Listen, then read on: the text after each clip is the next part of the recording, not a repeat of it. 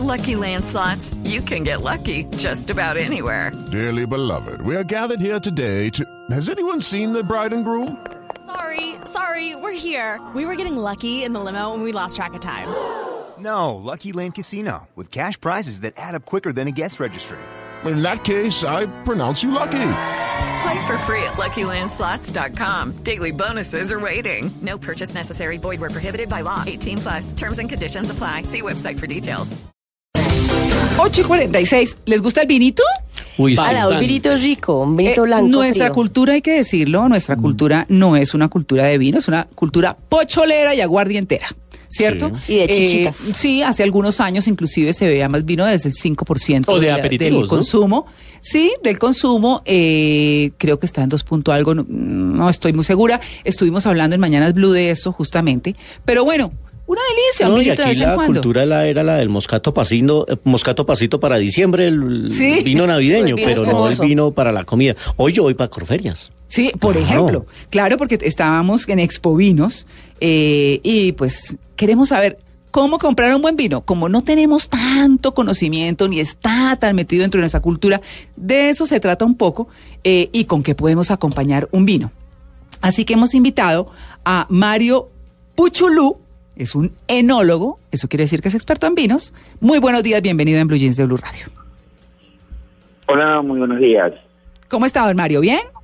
Bien, muchísimas gracias. Gracias por la llamada. Bueno, ¿cómo eh, identificamos un buen vino para quienes no somos expertos en el tema? Bueno, como en todas las cosas, para identificar algo eh, tendríamos que tener conocimiento, ¿cierto? Si no, no tenemos cómo discernir.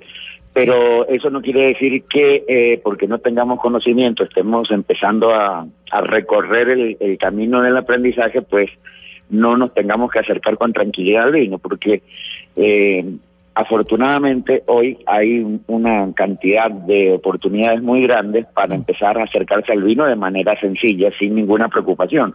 No hay que ser ni enólogo ni chef para disfrutar de una copa de vino y un buen plato de comida. Claro, don Mario. Así que eh, hacerlo con tranquilidad. claro, sabemos que usted hace las famosísimas catas a ciegas, ¿no? Eh, sí, bueno, dentro del marco de Expovinos, que hoy eh, estamos eh, cerrando el cuarto día de Expovinos 2016, pues hay una agenda bastante importante de actividades que están orientadas a la difusión de la cultura del vino, entre ellos el concurso de vinos y una serie de, de conferencias Mm. que en este año hemos decidido tener 66 conferencias eh, que permiten justamente que todo el mundo se acerque al conocimiento del vino, pero de una manera sencilla. Mm. Son conferencias que están eh, dictadas por grandes personajes del mundo del vino, pero que no están, eh, yo diría que planeadas para que los entiendan un poco, unos pocos, sino para que todo el mundo entienda, para hacer el vino cercano. Sí. Eh, esa es un poco como la, la idea de la difusión de la cultura del vino. Si no conocemos un producto, pues no, no aprendemos a disfrutarlo. Así que esa es una de las intenciones de Expo Vinos. Y en eso, señor Puchulú, está- sí, hay, hay como mitos y verdades sobre el tema, sobre todo cuando uno llega de pronto a un lugar especializado o a un supermercado y quiere comprar un vino pero no sabe el tema. Entonces hay una creencia que tiene que ser añejo y entre más añejo mejor, pero hay unos vinos jóvenes muy buenos, eh, que el año de la cosecha, que si tinto blanco. ¿Cómo, qué, qué tips nos puede dar para elegir un buen vino? Bueno, eh, cuando nosotros llegamos al punto de venta, pues si no tenemos cómo, cómo elegir porque no tenemos claro qué es lo que estamos buscando, en el grupo Éxito, en Éxito y Carulla, eh, tenemos un grupo muy importante de asesores de vino, son chicos y, muchachos eh, que están preparados para orientar al comprador, al consumidor, en función de las necesidades de cada ocasión que se acerquen a la góndola a comprar alguna alguna botella alguna botella de vino. Eh, pero siempre eh, la recomendación más clara es, pues, si no tiene el conocimiento, debe dejarse asesorar. Afortunadamente, en Colombia estamos avanzando a una velocidad eh, muy, muy importante en el aprendizaje visto desde el punto de vista del consumidor. No es que tengamos que aprender enología para tomar vino, como lo decía recién, Sí. sino simplemente ir relacionando el vino en nuestra en nuestro diario vivir. con un objetivo bastante claro y sencillo, es que, que el vino se vuelva cotidiano, que el vino sea frecuente. Recién oía decir, bueno, estábamos muy acostumbrados al aguardiente o a otros destilados, eso es cierto y, es muy importante y es parte del, yo diría que del, de la, de la cultura de un pueblo, cada pueblo tiene sus, sus diferentes eh, bebidas y comidas, pero no está de más poder adoptar eh, algunas eh, costumbres o bebidas de otros países que de todas maneras llegan al, a los nuestros. Hoy el mundo se ha globalizado, hoy nosotros compartimos culturas de diferentes lados, diferentes tipos, Sí. y nos estamos involucrando todos. Pero- Y aquí en Colombia ha llegado la hora de que el vino sea parte de la cotidianidad colombiana. Hay una frase que dice, el mejor vino es el que a usted le gusta. ¿Usted está de De acuerdo, con esa acuerdo, frase? total. Pues eh, obviamente que es el mejor para quien lo elige, eh, pero en el caso de poder eh, discernir los perfiles de calidad de un vino, pues en ese caso sí, a través de trabajos profesionales se escogen los mejores vinos, como es lo que hacemos en el concurso de vinos que cada año realizamos, ¿no? Claro, Sí. por supuesto. Pues bueno, están. Ah, no, yo sí le tengo una última pregunta.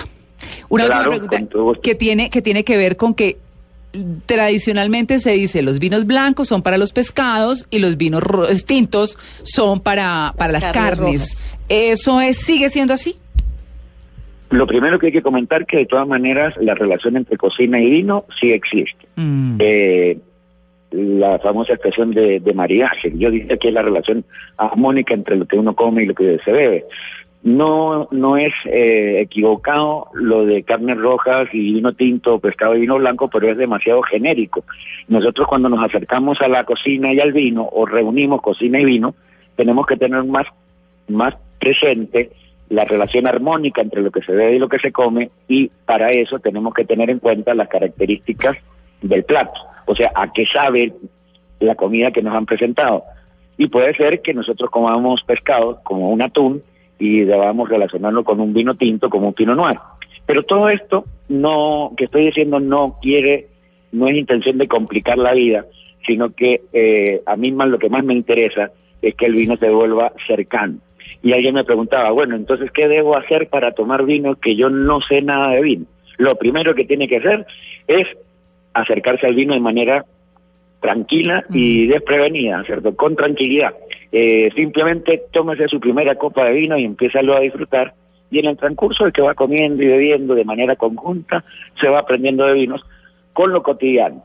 El Claro. vino y la cocina colombiana es absolutamente cercano. Muchas Claro. veces pensamos que la cocina colombiana no tiene nada que ver con el vino y es todo lo contrario. Todas las cocinas del mundo seguramente encuentran un vino que tenga una relación armónica. Don Mario Puchulú, muchas gracias por su atención con el Blue Jeans de Blue Con Radio. muchísimo gusto y bueno, todavía eh, queda un día más de, de Expo Vinos, así Mm. Sí, que que pues vayan. los esperamos por aquí en Corferia. Sí, Claro y- que vayan, que vayan.